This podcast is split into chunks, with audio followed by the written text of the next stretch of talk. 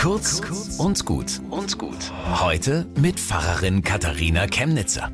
Mit meinen großen Schülerinnen und Schülern sitze ich zusammen in Rallye Oberstufe und ich finde, am Ende der Schulzeit, da muss man fei schon Rede und Antwort stehen können in Bezug auf die eigene Religion. Ich frage Sie, wenn euch ein muslimischer Fünftklässer ganz interessiert fragt, was glauben eigentlich die Christen? Was sagt ihr dann? Nach einer Nachdenkpause geht es Schlag auf Schlag dass da ein Gott ist, der das Leben geschaffen hat. Und dieser Gott will keine Distanz zwischen uns. Darum kommt er in die Welt, in Jesus. Und er zeigt uns, worauf es ankommt. Liebe und so. Aber das wollten nicht alle und darum wird er gekreuzigt.